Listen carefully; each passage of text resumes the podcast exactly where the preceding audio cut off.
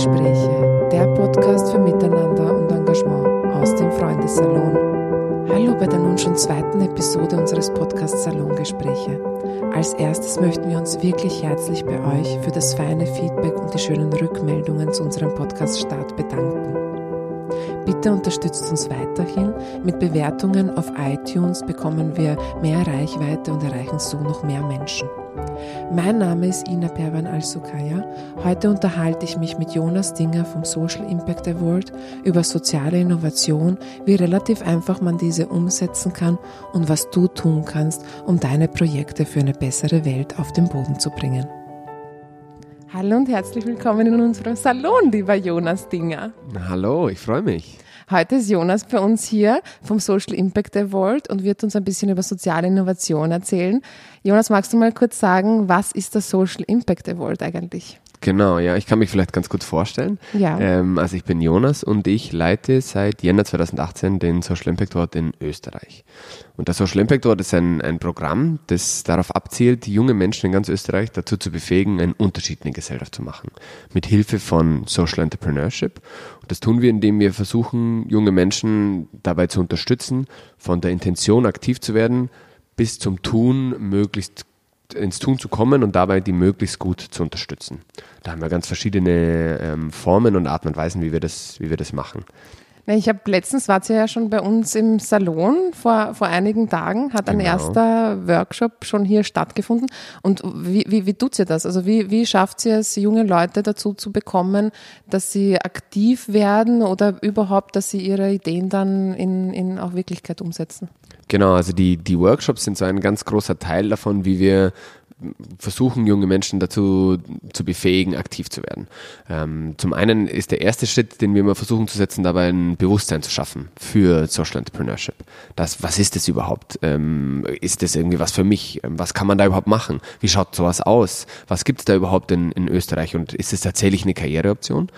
Und dann der zweite Schritt ist, dass man natürlich auch irgendwie so ein bisschen Tools und, und Methoden braucht und auch so, schon ein paar Fähigkeiten und Skills, um das dann umzusetzen. Und das versuchen wir zu vermitteln. Das heißt, ähm, die Workshops sind ganz, ganz stark als äh, Social Impact Weekends organisiert. Und ähm, Social Impact Weekends bestehen aus drei Workshops, die grundsätzlich ähm, hintereinander besucht werden können und jemanden von, von nur einer groben Interesse äh, mal reinschnuppern, ähm, dazu drüber informieren sollen, was ist Social Entrepreneurship, wie komme ich auf eine Idee. Das heißt, man geht so interaktiv ähm, in kleinen Gruppen durch einen Ideengenerierungsprozess und dann, wenn ich so eine grobe Idee und eine Vorstellung davon habe, was und wo ich irgendwie aktiv werden möchte, wie kann ich das dann organisieren? Wie kann ich eine Wirkung erzielen, die ich tatsächlich erzielen möchte? Wie kann ich das Problem, das ich lösen möchte, lösen? Und dann im nächsten Schritt, wie finanziere ich sowas überhaupt? Ähm, was, wenn ich das wirklich irgendwo einreichen möchte, zum Beispiel, was gehört in so ein Konzept rein? Was sind so umsetzungsrelevante Sachen, an die ich mal denken sollte? Und dann, wenn man da, da im letzten Workshop ähm, sich mit den Fragen beschäftigt hat, kann man eigentlich im Idealfall schon einreichen beim Social Impact dort. Das ist sehr stark aufeinander abgestimmt und sehr, sehr niederschwellig und einfach, ähm, Social Impact dort einzureichen. Wir haben jetzt, also du erzählst von, von unterschiedlichen Begriffen wie äh, Sozialunternehmen, Social Entrepreneurship, äh, Social Impact und so weiter. Einigen Leuten sagt das bestimmt was, also die, die sich mit diesen Themen noch äh, beschäftigen, das merkt man auch im, im sozialen Sektor und im, im äh, MBO-Sektor immer mehr in den letzten Jahren, dass es sich sehr stark in diese Richtung auch entwickelt. Aber kannst du es ganz kurz irgendwie für Leute, die es nicht wissen, was das ist, was ist Sozialunternehmertum oder Social Entrepreneurship? Ja, ähm, kurz ist, ist äh, nicht ganz einfach, aber ich werde mein Bestes tun. Ähm, wir zwei kennen uns ja tatsächlich von der Uni, noch, Ja. weil wir gemeinsam am Social Entrepreneurship Center der Wirtschaftsuni Wien gearbeitet haben. Und Genau. ähm, an der Wirtschaftsuni wurde vor einigen Jahren mal eine Studie durchgeführt, die sich angeschaut haben, was für Definitionen es von Social Entrepreneurship in wissenschaftlichen Papieren gibt. Und ich habe die Zahl jetzt nicht mal ganz auswendig im Kopf, aber es ist auf alle Fälle eine höhere zweistellige Zahl, die damals rausgekommen ist. Tendenz deutlich steigend. Okay. Ähm, das heißt, das, das ist schon irgendwie so ein Phänomen, das da draußen existiert und aber niemand hat so eine endgültige Meinung oder hat eine endgültige Definition, was es tatsächlich ist. Deswegen, was, wie wir vom Social Impact dort immer da rangehen, ist so ein bisschen, es gibt unterschiedliche Blickwinkel auf dieses Phänomen. Ähm, man kann die, glaube ich, schon grob strukturieren in vier verschiedene. Der erste, der erste Blickwinkel wäre so ein bisschen, dass man sich anschaut, wer sind so Social Entrepreneurs? Wer ist das, der das eigentlich macht?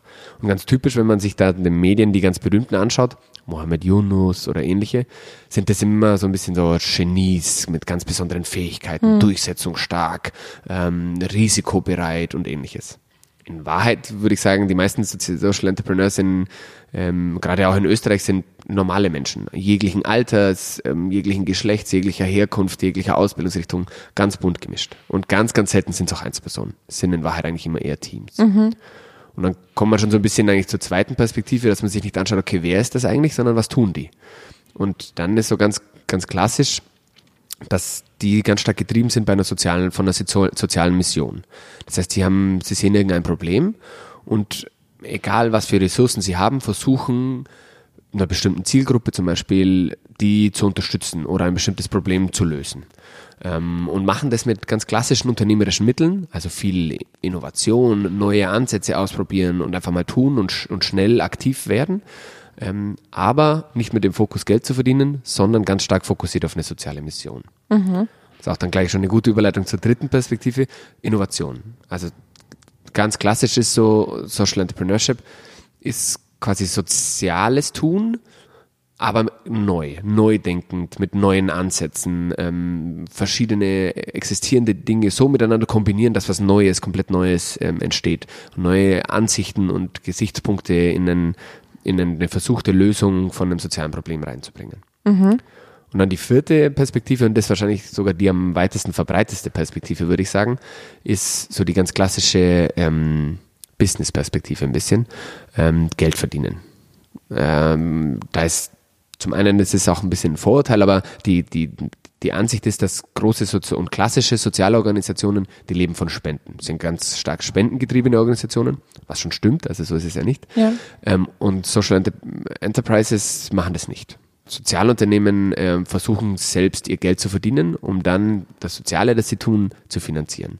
Aber von Förderungen sind sie schon, äh, soweit ich das irgendwie mitbekomme, sehr stark abhängig, oder? Ja, das sind, also die, das ist eine, würde ich sagen, wissenschaftliche Idealperspektive. Und es gibt schon ein paar Sozialunternehmen, die tatsächlich wirklich zu 100 Prozent sich selbst finanzieren. Okay. Aber in Wahrheit gerade in der, in der frühen Phase ähm, sind Förderungen ein Mittel, dass man, das eigentlich in der Regel immer gebraucht wird, um, um, um zu starten. Damit man überhaupt Ressourcen hat, um irgendwas überhaupt tun zu können, oder? Genau. Weil ähm, ja, nur von der ja. Idee wird's wird man schwer leben können. Genau, nur von der Idee, ganz, ganz einfach nur eine Idee ist es nicht. Ähm, das ist auch eines der Dinge, die wir tun, um junge, Menschen zu unterstützen, dass wir ausgewählten Teams, ähm, den vielversprechendsten Teams und Ideen ganz, ganz direkte Unterstützung bieten. Das heißt, es ist teilweise finanziell, aber, und das ist ist mir auch wichtig, weil das immer so kommt, ähm, oh, ich kann das ja gar nicht umsetzen, weil ich brauche Geld. Und ja. alles, was ich brauche, ist Geld, Geld, Geld. Und ja. dann kann ich tatsächlich anfangen.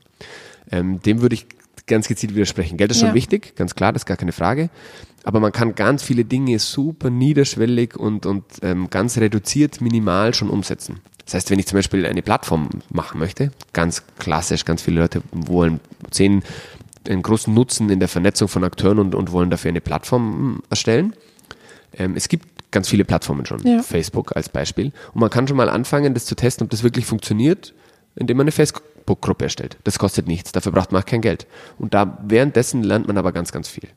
Und das ist, würde ich sagen, so dieses, ähm, diese Erfahrungen und Ansätze daraus, wie man sowas machen kann, das ist auch noch ein Großteil der Unterstützung, die wir, die wir jungen Menschen mitgeben und mitgeben wollen auch. Ähm, wir haben da ein, ein, ein Mentoring-System aufgebaut, das durch so einen, wo Projekte und Teams und Ideen durch so einen Prozess durchgehen, der sie im Idealfall ähm, je nachdem, wo sie steht, wo sie stehen, abholt und dann auf eine neue Stufe ähm, hebt. Also das mit den finanziellen Mitteln, das, das möchte ich auch nochmal unterstreichen, weil das ist bei uns, die Erfahrung haben wir auch ganz genauso gemacht. Also ich glaube, die ersten zwei Jahre von Fremde werden Freunde haben wir sehr, sehr, sehr wenig finanzielle Mittel gebraucht. Und mhm. das war aber eigentlich die Phase, wo das ganze Netzwerk entstanden ist, wo ganz, ganz viele Ehrenamtliche aktiv waren, wo alles von der Vision, von der Idee eigentlich gelebt hat und, mhm. und, und jeder einfach in die gleiche Richtung irgendwie gezogen hat, ohne sich dabei irgendwie auszubeuten oder, also das, das ist dann auch immer so ein, so, so, so ein Thema, finde ich, ein bisschen, wo man auch drauf schauen muss, ähm, was ist jetzt noch gut, was ist, was wird dann schon eher prekärer, weißt du, was ich meine, Bei, Ja, ja. in den, in den Also- Arbeitsformen. Ja, das ist natürlich, ähm, das ist, Social Entrepreneurship hat immer auch so ein bisschen was mit Startup ähm, Ja. zu tun. Man geht mit unternehmerischen Mitteln ran, nicht wie beim klassischen konventionellen Startup-Sektor, dass es um Geld geht und man dann möglichst schnell einen sogenannten Exit machen möchte und irgendwie das Unternehmen verkauft für sehr, viel- sehr viel Geld. Aber trotzdem ist es genauso wie bei Startups. Und wenn man irgendjemanden, also man baut was auf mit unternehmerischen Mitteln und der, eine klassische, ganz klassische ist, dass man sich selbst ganz, ganz stark ausbeutet Ja. ähm, sieben Tage die Woche, zehn bis zwölf Stunden ähm, arbeitet für dieses Projekt, um das zu schaffen, das umzusetzen. Ähm, und das ist tatsächlich, würde ich sagen, das ist, ähm, also das ist sehr hochproblematisch. Ähm, und wir sehen das natürlich schon oft, man muss schon viel Energie reinstecken in Projekte und in, damit das mal anfängt zu funktionieren. Aber ich würde auch sagen, man kann das schon auch schaffen, dass man ehrenamtlich da Arbeit reinsteckt und das macht, weil einem das ja auch Spaß macht, weil das auch ein, eine Art Hobby dann, äh, dann auch ist, ohne dass es umschlägt ähm, in eine ganz starke Selbstausbeutung. Und ähm, wir sind jetzt seit, seit letztem Jahr verstärkt auch mit dabei, weil wir gesehen haben, dass ähm, Selbstfürsorge ein ganz großes Thema ist, beziehungsweise in Wahrheit Selbstfürsorge genau gar kein Thema ist Ja. und ähm, Burnouts und emotionale Erschöpfungen und Ausgebranntsein ein ganz riesengroßes Thema ist. Ähm, bei Startups generell, aber vor allem bei, bei Social Entrepreneurship noch viel, viel stärker, weil man sich sehr verpflichtet fühlt gegenüber einer Zielgruppe und dann quasi sich selbst immer mehr und mehr und mehr in den Hintergrund stellt. Ja. Nur es gibt, es gibt so die ähm, ganz schöne, oder ich finde es eigentlich ganz passend, diese, diesen Vergleich mit dem Flugzeug. Ähm, man bekommt am Anfang immer im Flugzeug so eine Sicherheitseinschulung. Und das ein, wird einem immer beigebracht, dass selbst wenn man mit Kind fliegt, dass man zuerst mal sich selbst die Sauerstoffmaske aufsetzen muss. Weil nur dann kann man das Kind tatsächlich unterstützen. Das ist auch das, was man lernt als Elternteil. Das wird einem auch immer gesagt. Ja. Zuerst dir die Maske aussetzen, dann erst dem Kind. Weil wenn du keine Kraft hast, dann geht gar nichts mehr weiter. Und ich finde das Thema äh, enorm wichtig. Also gerade auch im, wenn man, wenn man neue Organisationen aufbauen und die, die sich irgendwie ähm, vornehmen, innovativer zu sein und eine neue Arbeitswelt äh, ähm, mitzugestalten und so weiter, dass man auch gerade bei dem Thema von Anfang an anfängt und nicht äh, in diese äh, ausbeuterische Spirale reinrutscht und sagt, okay, das ist jetzt nur mal eine begrenzte Zeit, weil so schnell kann man gar nicht schauen, wird das zur ähm, Organisationskultur. Und Ja, du ja, ja. bekommst das dann sehr schnell weg. Und das ist zum Beispiel bei uns einfach so etwas, wo wir sehr, sehr stark darauf schauen, dass wir, bevor etwas riesengroß wird oder bevor man riesig wächst, dass das, wie die Organisation gerade dasteht, dass sie so dasteht, wie wir sie eigentlich haben wollen, dass wir das im Kleinen gut leben, wie wir das im Großen gerne hätten. Ähm, sonst ist es, also glaube ich, äh, sehr, sehr Ja. schwer zu erreichen in, insgesamt. Da waren zwei super schöne Sachen dabei. Ja. Ähm, Zum einen, glaube ich, für das, für das Stichwort Selbstfürsorge Ja. ähm, ist es super, super wichtig. Ähm, Wir haben letztes Jahr zum Beispiel allen unseren Projekten, die wir sehr intensiv unterstützen, und da natürlich geht es da viel ums Projekt, haben wir deswegen ganz bewusst ähm, die Möglichkeit gegeben, auf Coaches zurückzugreifen, Ja. wo es um die Personen hinter den Projekten geht und zu schauen, okay, wie geht's euch eigentlich damit? Ähm, man kann da quasi mit, mit diesen, den Coaches sprechen über sich und seine Bedürfnisse.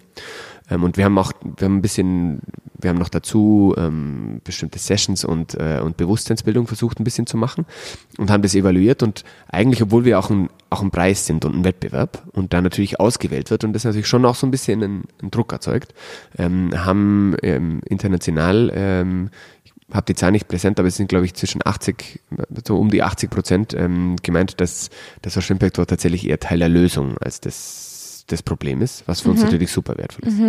Das zweite, ähm, dein, äh, dein, dein Satz, ähm, dass wir im Kleinen versuchen, etwas zu schaffen, was wir auch im Großen sehen wollen. Ich glaube, das ist so in einem Satz auch eine ganz, ganz schöne Beschreibung von Social Entrepreneurship, was das eigentlich ist. Man erschafft sich eine Realität und eine Wirklichkeit, wie man wie man einen Art Leuchtturm in der Gesellschaft, wie man möchte, dass der Rest der Gesellschaft auch so ein bisschen funktioniert.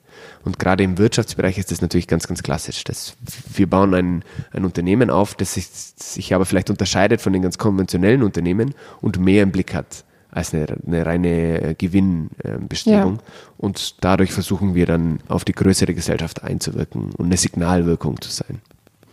Und für mich ist es also, es ist auch wunderschön, wenn man es dann miterleben darf, wie, wie das dann so ganz organisch wächst und, und, und so ganz natürlich Leute dazukommen, den Inhalt komplett verstehen und einfach mitmachen. Mhm. Also das ist so, so für mich einer von, von also ein, ein, ein, ein ziemliches Geschenk, das dann halt auch so, so, so miterleben zu dürfen. Ich glaube, das ist, muss ich sagen, das Schönste, glaube ich, in meiner Arbeit. Ja. Dadurch, also bei uns gibt es ja schon öfter, dass Leute wirklich quasi keine spezifische Idee haben und aber sich so ein bisschen interessieren und aktiv werden wollen. Ja. Und die kommen in die Workshops und man kann dann quasi Schritt für Schritt miterleben, wie sich sowas formt und wie sie so durch diesen Prozess durchgehen, wie sich ein Team bildet. Dann verändert sich dieses Team wieder, das Projekt ändert sich und am Ende dann sind sie erfolgreiche Sozialunternehmerinnen. Ja. Und das ist natürlich schon, also das, da lacht das Herz. Ja, das finde ich auch. Und wir sind auch gerade irgendwie in so einer Zeit, habe ich das Gefühl, wo, ähm, wo Selbstwirksamkeit so, so, so ein großes Thema auch ist. Also das einerseits auf, hast du, hast du die totale, haben viele Leute totale Ohnmacht und haben nicht das Gefühl, dass sie irgendwas verändern können. Und dann kannst du aber relativ kleine Schritte setzen oder kleine Unterstützungsmaßnahmen bieten und auf einmal diese Riesenpotenziale irgendwie freischaufeln und, und das, das, das Aufblühen zu sehen in den Menschen von diesem, oh Gott, ich kann kaum was und dieses, die, die Welt ist so groß und wir bekommen einfach sehr, sehr viel mit durch die ganze Vernetzung, durch so viele Medien, was, was wir heutzutage einfach alles konsumieren und äh, in jeder Ecke der Welt ganz, ganz viel mitbekommen ir- irgendwie, dass man sich erschlagen fühlt manchmal ähm, und glaubt, dass man gar nichts mehr irgendwie kann. Also ich habe ganz oft so, so Leute vor mir, wo die, die sich echt ohnmächtig fühlen oder glauben, es überrennt uns gerade alles und wir können gar nichts mehr tun. Und dann aber zu sehen, dass genau die Leute mit ganz wenig Unterstützung oder mit ähm, einfach nur sehen, ähm, dass, dass, dass andere ganz kleine Schritte machen und welche kleinen, äh, welche Auswirkungen diese kleinen Schritte haben können, dass das äh, enorm bereichernd ist. Also so auch, auch, auch für die Leute und auch für die Gesellschaft in, insgesamt. Enorm, enorm, ja. Also ja, würde ich zu 100% zustimmen, voll. Sehe ich ganz genauso. Und das ist auch so eines der schönen Dinge, die man bei uns in den Workshops, ähm, die wir in ganz Österreich machen, immer wieder sieht. Dass ähm, am Anfang fragen wir immer so ein bisschen ab, was sind denn so die Probleme in der Welt, die dich irgendwie beschäftigen. Und ganz oft kommen natürlich ganz, ganz große Probleme, riesengroße Probleme auf einer ganz hohen Ebene. Ähm, Waffen, nur Ja. als Beispiel. Oder die Klimakrise, ähnliche, solche Probleme, die riesig sind und super komplex. Und wir haben natürlich so ein paar Tools und Methoden, wie man das irgendwie dann runterbringen brechen kann und tatsächlich in ein konkretes m, Projekt ähm, gießen. Aber es ist jedes Mal wieder, und wirklich, ich mache es ja schon eine Weile auch mit diesen Workshops, es ist jedes Mal wieder eine, eine Freude zu sehen, wenn jemand kommt und dann so dieses, ah, aber da kann man dann das nicht und das geht eigentlich alles nicht. Und am Ende dann ist, steht man da nach ein paar Stunden und hat ein ganz konkretes Projekt, das einfach das Problem nicht einfach verschwinden lässt, aber das einen kleinen Beitrag dazu leistet, wie man dieses Problem angehen kann. Und das ist. also Kannst du das ein bisschen beschreiben, wie ihr das macht oder ein, ein, ein Beispiel geben für so etwas? Wie, wie lang dauert das, wenn ich jetzt irgendwie sowas wie mit den Waffen oder mit der, mit der Klimakrise oder so, wie, wie lang, wie lang dauert dieser Prozess bei euch, dass man dann echt auf einmal mit einem Projekt, einem konkreten dasteht? Unterschiedlich würde ich sagen. Grundsätzlich, wir haben die Workshops, ähm, sind immer jeweils drei Stunden. Das heißt, ein Social Impact Weekend besteht aus dreimal drei Stunden. Wenn man dreimal drei Stunden durchgeht und mit uns mitmacht, ähm, würde ich sagen, hat man am Ende schon ein relativ ein, ein relativ ähm, gutes und konkretes ähm, Projekt am Ende. Natürlich, und das muss man schon sagen, in neun Stunden ist kein Projekt erstellt. Da ist eine Idee und so ein bisschen ein, ein, Konzept vielleicht für ein Projekt erstellt. Tatsächlich, was passiert ist da noch nicht. Also da muss man schon noch ein bisschen weitermachen. Ich kann vielleicht ein Tool, das wir dafür nutzen, ein bisschen vorstellen. Ja. Ähm, die Social Change Matrix zum Beispiel. Und man schaut sich ein großes Problem an, das auf so einer Metaebene ist und versucht es dann, weil große Probleme einfach riesig komplex und unüberschaubar sind, zu zerlegen in Einzelteile. Und das ist mental nicht ganz easy. Wir sind natürlich immer da und unterstützen das. Und man schafft es dann schon noch, dass man auf, dass es verschiedene Faktoren gibt, die dieses, die dieses Problem verursachen. Also die Matrix hat dann vier Felder zum Beispiel. Da sind zwei davon auf der individuellen Ebene gelagert und zwei davon auf, ähm, auf der strukturellen Ebene. Ich kann es vielleicht dann äh, so ein bisschen kompliziert zu verstehen. Vielleicht ähm, mache ich es an einem Beispiel konkreter. Zum Beispiel das Beispiel Obdachlosigkeit, Ja. was relativ klar ein Problem ist, aber auch ein sehr, sehr komplexes Problem, das auch sehr unterschiedlich ausschaut. Ähm, man kann so einem großen Problem wie Obdachlosigkeit jetzt nicht in so einem Gespräch, wie wir haben, äh, super gerecht werden, aber nur als Beispiel, zu, zu, um das zu verdeutlichen. Und die Matrix, eines der Felder zum Beispiel ist die individuelle Ebene ähm, und auf der materiellen Ebene. Das Ja. ist eines der Felder. Und materiell auf ein Individuum runtergebrochen ist Obdachlosigkeit ist relativ klar, wo da auch das Problem liegt. Das ist keine Wohnung Ja. so zum Anfang. Kein, äh, kein Geld und keine ausreichenden sozialen Netzwerke, um irgendwo bei jemand anderem in der Wohnung zu wohnen. Aus ganz, ganz unterschiedlichen Gründen. Aber das sind so klassische Probleme, würde ich sagen. Und dann gibt es auch noch neben der materiellen Ebene die symbolisch-kulturelle Dimension. Auch auf, der, auf, auf das Individuum bezogen. Und das, das geht so ein bisschen darum, wie sieht man sich selbst in der Gesellschaft? Also, was ist meine Rolle in der Gesellschaft? Und ganz, ganz oft ist bei obdachlosen Menschen das Gefühl, dass man nicht dazugehört, dass das, was man kann, nicht relevant ist für die, für die breitere Gesellschaft, dass das Wissen, das man hat, irgendwie niemanden interessiert und dass man sich da sehr ausgeschlossen fühlt. Und das Gleiche, quasi diese symbolisch-kulturelle ähm, Geschichte, gibt es natürlich auf einer strukturellen Ebene. Wie denkt eigentlich Gesellschaft über Menschen in Obdachlosigkeit? Ja. Und da kommen dann ganz klar so viele Vorurteile natürlich. Sandler, ähm, sind faul, ähm, haben irgendwelche Krankheiten, Alkoholprobleme, ähnliches, Ja. wollen gar nicht arbeiten. Und das beeinflusst dann natürlich auch wieder auf der strukturellen Ebene die materielle Dimension. Und da geht es dann zum Beispiel so um, ähm, man hat keinen, keinen Zugang zu, ähm, zu bestimmten Sozialleistungen vom Staat, wenn man keine Adresse hat, wenn man kein Bankkonto hat zum Ja. Beispiel. Wenn man, ähm, wenn man nicht gemeldet ist in der bestimmten richtigen ähm, Stadt oder Gegend, wo man sich gerade aufhält, dann kriegt man keine Sozialleistungen und sowas. Das heißt, das Denken, dass obdachlose Menschen faul sind, dieses Vorurteil, das in der Gesellschaft herrscht, führt dann natürlich zu bestrafenden, bestrafenden Ansätzen und, und Politiken ähm, Ja. der Staat und der Institutionen drumherum. Das ist jetzt nur so als ein Beispiel, aber dann hat man schon für das große Problem Obdachlosigkeit relativ konkrete, in vier verschiedenen Feldern ähm, strukturierte Ansatzpunkte, wo man was tun kann. Man kann dann zum Beispiel, es gibt ja auch da großartige Social Enterprises. In Wien Shades Tours zum Beispiel. Oder diese Liberty.home, die dann auf, oder haben wir jetzt gerade beim, beim letzten waren das? Genau, Nein. die waren, Liberty.com haben letztes Jahr den Social Impact Award gewonnen. Genau. genau die, die, die Wohnmöglichkeiten sozusagen dann schaffen wollen. Genau, die bauen Tiny Häuser und ähm, Also das heißt, in, insgesamt kann man sagen, man muss nicht das Problem Obdachlosigkeit als Ganzes lösen, sondern man teilt das auf und dann schaut man, welchen, welche Punkte man abdecken kann, was in seiner äh, Möglichkeit sozusagen Genau, steht. genau. Die einen kümmern sich darum, dass die Leute wieder soziale Teilhabe und gesellschaftliche Teilhabe haben, die anderen kümmern sich darum, dass die Bankkonten bekommen, weiß nicht, dass Genau. die zweite Bank oder sowas macht. genau. Ja, die Wieder andere machen, um versuchen ein Lobbying zu, ähm, zu machen, dass sich die staatlichen Institutionen verändern. Also ein Beispiel Manche vielleicht machen noch, mehrere Dinge, ja. Genau, ja. ein Beispiel vielleicht noch, um es ein bisschen konkreter zu machen. Ähm, wenn man, da darf, das ist, glaube ich, würde ich sagen, am einfachsten, wenn man zum Beispiel äh, bei Shades Tours ge- geben obdachlose Menschen ähm, Stadtführungen. Das Ja. heißt, sie haben erstmal eine Arbeit und ein Einkommen, was auf der materiellen Dimension ganz, ganz klar ist. Es gibt eine Arbeit und ein Einkommen. Aber dabei, damit ist es noch nicht ganz getan, weil es wirkt natürlich auch für jedes Individuum, ähm, das dort einen Arbeitsplatz hat. Für alle anderen natürlich erstmal nicht, aber für dieses Individuum sehr wohl. Ähm, das hat natürlich auch symbolisch und, und kulturell einen großen Unterschied. Weil plötzlich haben diese Menschen ein Wissen, das, wofür Leute zahlen, um das Ja. zu hören, um dieses Wissen zu bekommen. Ja. Und man ist in einer ganz anderen Position. Die Weil jeder Experte für etwas ist. Also das ist, Genau. ich glaube, auch äh, bei ganz vielen Projekten einfach enorm wichtig. Also dieser inklusive Zugang und das, ähm, dass da eigentlich von dem, dass die Betroffenen oft die größten Experten in den Bereichen sind und man einfach die Rahmenbedingungen schaffen muss, damit ihre Expertise und ihre Erfahrungen und ihre Lösungsansätze Gehör finden und dann auch in der Realität umgesetzt werden können. Genau, genau. Und das ist so eines dieser Beispiele. Vielleicht noch eines, was wir noch nicht erwähnt haben. Wir, wir vom Social Impact Award sind schon noch der Meinung, dass es neben dem Bewu der Bewusstseinsbildung, der tatsächlichen Ausbildung und Vermittlung von, von Wissen und Fähigkeiten und der sehr, sehr konkreten Unterstützung in Form von Mentoring, Coaching und auch Taschengeld und ähnlichem ähm, auch noch eine Gemeinschaft braucht. Ähm, also es ist ganz oft sehen, ist natürlich gerade bei jungen Menschen, wenn man irgendwie so das Gefühl hat, man ist ganz alleine da draußen, das ist sehr demotivierend, sehr abschreckend. Ja. Und also auch ganz klassisch, man möchte irgendwie ein eigenes Projekt starten und das eigene soziale Umfeld sagt dem erstmal, was? Ja. So ein Schmarrn. Also, der- das ist ja wohl, treibt ja diese Spinnereien sofort wieder aus. Gerade so ganz klassische Eltern oder sowas.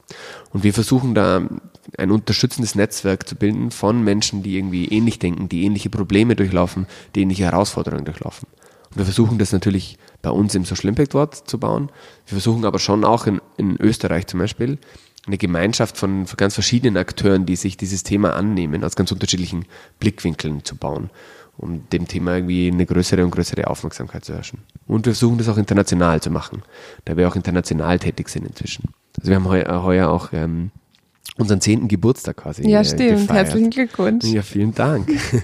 Ich habe damit da nur teilweise dazu beigetragen, aber ähm, es gibt den Social Impact dort, hat sich natürlich vieles geändert. Inzwischen schon seit zehn Jahren. Und ähm, auch wenn wir in Österreich gegründet worden sind, ähm, sind wir inzwischen so in circa 20 Ländern auf drei Kontinenten aktiv. Super. Und das ist natürlich schon cool zu sehen, auch dass tatsächlich auch junge Menschen in Uganda als eines der Länder, in denen wir auch aktiv sind, ganz, ganz ähnlich gelagerte Probleme und Herausforderungen haben beim Aufbau von ihren Sozialunternehmen wie junge Menschen in Österreich. Ja. Und das ist zum einen super inspirierend für mich, so aus so einer kleinen Außenseiterrolle quasi das zu sehen und mitzuerleben. Und zum anderen versuchen wir auch zum Beispiel alle, alle Personen, die den Social Impact Tour in den jeweiligen Ländern leiten und koordinieren, wir kommen auch immer wieder zusammen und sprechen miteinander, okay, und was für Probleme haben bei uns die jungen Menschen, wie können wir sie noch besser unterstützen und auch da zeigt sich wieder, dass tatsächlich ganz, ganz viele Gemeinsamkeiten sind und wir ganz oft ähm, Dinge aus anderen Ländern nehmen, Ideen und Innovationen nehmen können und hierher transferieren. Man muss es dann schon immer ein bisschen anpassen, weil, wie man sich denken kann, das ähm, Unisystem in Georgien zum Beispiel ist ein anderes wie das Unisystem in ähm, Österreich. Ja. Aber trotzdem funktioniert ganz, ganz vieles ganz ähnlich und man kann vieles von anderen Ländern und anderen Personen lernen. Und das ist so das Wertvolle, glaube ich, was es in so einer Gemeinschaft. Ja, ich glaube, das ist etwas ganz, ganz, ganz Wesentliches und kann man gar nicht genug betonen, die Kraft von Netzwerken und von, von ähm, wie schnell sich etwas verändert, wenn du dich mit Leuten umgibst, die an etwas Ähnlichem halt irgendwie auch arbeiten. Ähm, wenn ich mir denke, Fremde werden Freunde, ist etwas, was man nicht alleine machen kann. Ja, es ist schon allein, es geht um Miteinander, also geht es auch nicht alleine. Aber ähm, wir sind zum Beispiel auch alles Leute, die sich vorher nicht gekannt haben, die irgendwie zusammengekommen sind und an, an, an das Gleiche irgendwie glauben. Und es ist so wahnsinnig manchmal, wie sich das dann hochschaukelt. Also die, aus, aus verrückten Ideen werden da auf einmal Taten, wenn man sagt, ja, machen wir es dann halt einfach, weil irgendwie, wenn du zu zwei, zu dritt, zu vier, zu zehn bist, denkst du, ja, sicher, was soll schon passieren, ja, wenn du, wenn du, wenn du allein bist, traust dich vielleicht dann doch nicht. Klar, ja. Aber so sind es dann immer irgendwelche Dinge, wo ich mir denke, okay, jetzt stehen wir da. und, und das ist total spannend zu sehen und, und, und ich glaube, das ist eine, eine Riesenkraft, also, dass man sich wirklich mit anderen Menschen zusammentut und nicht, nicht selber vor sich hin brütet, sondern auch in lockeren Atmosphären einfach mal Sich Zeit gibt und sich Raum Zeit gibt. gibt, vor sich hinspinnt und dann auch einfach mal tut und ausprobiert. Ja, voll. Und Netzwerke, würde ich sagen, ist auch das, was ähm, die Teams und die Projekte, die bei uns im Programm sind, ähm, hauptsächlich mitnehmen davon und ähm, davon ganz, ganz stark profitieren. Weil wir natürlich durch zehn Jahre ein relativ großes Netzwerk in ganz unterschiedliche Richtungen auch haben und versuchen, das möglichst weiterzugeben und möglichst vielen coolen und guten Teams und Projekten ähm, da Zugang zu diesen Netzwerken auch, ähm, Ja. auch zu geben. Das heißt, beim SIA sind ja vor allem junge Leute, die ihr da unterstützt. Aber letztens war ich auch bei einer riesengroßen, tollen Veranstaltung, die du äh, gestaltet hast mit einem Kollegen. Ähm, die, die Carité von der Caritas war das. Das war ein Innovationsprozess äh, von, einem, von einer riesengroßen MPO in Österreich sozusagen, die sich da jetzt auch ein bisschen versucht, ähm, für, für neue Ideen sozusagen zu öffnen. Ähm, das Thema soziale Innovation schwirrt ja jetzt gerade so die ganze Zeit irgendwie umher, glaube ich, im Sektor, oder? Ja, Wie- also ich würde schon auch se sehen, dass es das Thema immer mehr und mehr Aufwind ähm, bekommt, was ich auch gut finde, muss ich sagen. Ja, Also es ist ein, ein wichtiges Thema und also die KDD war da natürlich, glaube ich, einzigartig in, in, in, in dem Aufbau, dass ähm, so eine große Organisation wie die Caritas in Wien beschlossen hat, sie macht so ein, also wir haben, äh, wir haben hauptsächlich ähm, die Inno Innovation Challenge äh, gestaltet. Es war ein zweitägiges Event, wo 150 ähm, Teilnehmende dort waren, teilweise Angestellte und Mitarbeiterinnen der Caritas, teilweise aber auch externe Personen mit ganz, ganz, ganz unterschiedlichen Hintergründen, von großen Unternehmen zu Selbstständigen, zu Sozialunternehmenden, ganz, die ganze Bandbreite quasi durch. Und du warst ja auch dabei unter anderem. Und das glaube ich, also ich hätte davon noch nie irgendwo was gehört in dieser Größe, in diesem Rahmen. Und es war schon, äh, es war sehr inspirierend, das zu erleben, wie all diese Menschen zusammenkommen und versuchen gemeinsam soziale Innovationen zu schaffen und dann irgendwie auch runterzubrechen auf ein, auf ein Level, dass es äh, in die Umsetzung auch dann gehen kann. Na, ich glaube, aus unserer Vergangenheit an, an, an der Wirtschaftsuni am Kompetenzzentrum für Non-Profit-Organisationen und Social Entrepreneurship haben wir ja ganz viele Sozialunternehmen und MPOs gesehen und begleitet und evaluiert und, und Impact gemessen, ich weiß nicht was. Ähm, und ich glaube, das Thema soziale Innovation ähm, wird immer stärker werden. Ich frage mich, was, welche Rahmenbedingungen braucht es, damit, äh, damit der soziale Sektor innovativer sein kann? Für den ganzen sozialen Sektor ist es, glaube ich, relativ schwierig zu beantworten. ähm, was, warum äh, wir, glaube ich, dabei waren, jetzt auch bei der Caritas und diesen Prozess begleitet haben, ist, weil wir uns sehr, oder gefühlt zumindest sehr gut damit auskennen, wie man das nicht in der gesamten großen Organisation äh, schaffen kann, sondern in, in einem Rahmen von, von Einzelpersonen und Teams in Workshop-Settings zum Beispiel. Ja. Also all das, was wir vorhin besprochen haben, passiert natürlich auch bei uns in den Workshops. Und das machen, die machen wir schon sehr, sehr lange und auch international. Und da braucht es vor allem, würde ich sagen, es braucht Zeit, es braucht Raum, es braucht Möglichkeiten für Austausch. Innovation passiert in den aller, aller seltensten Fällen im, im Kopf von einer Einzelperson. Ja. Vielleicht bei Immanuel Kant, aber auch nur, weil er ein Genie war. Ansonsten ist es eigentlich immer im Austausch miteinander. Und dann kann man natürlich bestimmte Tools nochmal an die Hand geben, um diesen Prozess so ein bisschen zu strukturieren. Aber im Endeffekt würde ich sagen, sind das schon so die Hauptkriterien. Zeit, Raum und möglichst diverse Zusammensetzungen und Austauschmöglichkeiten. Und das ist halt wirklich auch das, was man äh, in den MPOs viel zu wenig hat. Also wenn man, wenn man weiß, wie ähm, Organisationen finanziert sind, wie, wie, wie diese Projektitis um sich schlägt, dass du ähm, nicht genügend finanzielle Mittel hast oder überhaupt nicht genug Freiheit, um Räume zu schaffen für die Beteiligten, dass sie sich irgendwie involvieren können oder dass da neue Dinge entstehen können und, und dass man, dass man Raum dazu bietet, dass Dinge geschehen können, die man jetzt nicht vorsieht, sozusagen. Sowas ist nicht finanziert. Äh, ja, und das macht es natürlich da schwierig dann. Gehört ein bisschen Umdenken auch von, von Fördergebern und von Geldgebern auch in die Richtung. Das würde ja, ich unterschreiben, ja. Das heißt, jetzt sind wir ja gerade ähm, auch im Prozess vom Social Impact Award. Das hat ja gerade gestartet, gell? Genau, wir sind mittendrin. Das heißt, alle, die tun wollen, die jetzt irgendwie ein bisschen Interesse bekommen haben, den Jonas kennenzulernen und sein Team und, und, und sich denken, ich würde mich mal gerne darauf einlassen. Ich habe noch keine konkrete Idee. Ich habe vielleicht eine konkrete Idee, aber ich würde es einfach mal gern ausprobieren und schauen, ob etwas kommt, ob, ob ich irgendwie eine Lösung für ein, ein größeres oder kleineres Problem habe. Die können beim SIA mitmachen, gell? Genau. Wir stehen, wir sind für alle offen und all die Personen, die du gerade angesprochen hast, die sind bei uns perfekt aufgehoben. Wir sind nämlich gerade mittendrin in der, in der Workshop-Phase, wo wir durch ganz Österreich touren, ähm, als kleinere Teams und all diese Workshops, die wir vorhin besprochen haben, durchführen. Ähm, jetzt am ähm, 21. sind wir zum Beispiel in Wiener Neustadt und halten dort einen Workshop an der FH. Am 22. und 23. haben wir gleichzeitig diese Social Impact Weekends, drei Workshops, ähm, Freitagnachmittag und Samstag ähm, im, in Wien auf Englisch, im Impact Hub Vienna, ähm, in Salzburg auf Deutsch. Am 28. sind wir wieder in Krems an der FH, am 29. und 30. März sind wir in Graz und in Innsbruck und am 5. und 6. sind wir nochmal an der äh, WU in Wien im Gründungszentrum. Super. Kannst du den Leuten vielleicht auch mal kurz mitgeben, wo man euch findet? Online, Social Media wahrscheinlich überall vertreten? Genau, natürlich. Ähm, folgt uns immer auf Facebook, Instagram und, ähm, und Twitter. Und die Termine findet ihr wahrscheinlich am einfachsten ähm, auf der Homepage socialimpactaward.at. Ähm, dort stehen gleich am Anfang ähm, alle Termine für die einzelnen Workshops. Teilnahme ist komplett kostenlos, ähm, steht allen offen. Wir versuchen die Orte möglichst ähm, zugänglich und leicht erreichbar ähm, für alle ähm, machen.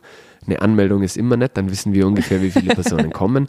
Aber auch unangemeldet ist völlig okay. Wir schlagen niemandem die Tür ähm, vor der Nase zu. Und vielleicht dessen auch noch, um es allen mitzugeben, die Workshops sind ein Teil unseres Programms. Und das Programm geht dann immer auch noch weiter. Man kann dann einreichen und man das gibt, ähm, bekommt dafür Feedback auf alle Fälle. Alle, die einreichen, bekommen immer ein Feedback von einem Screening-Team, in dem letztes Jahr zum Beispiel auch du mit warst. ähm, das ist sehr aber auch noch also von, von ganz vielen erfahrenen Personen. Und es gibt auch davor immer wieder Möglichkeiten, Feedback von unserer Jury zu bekommen. Ähm, man kann bis zum 31. März einreichen und bekommt dann schon mal Feedback. Also dieser Prozess ist es gibt ganz viele Möglichkeiten, wo man andocken kann.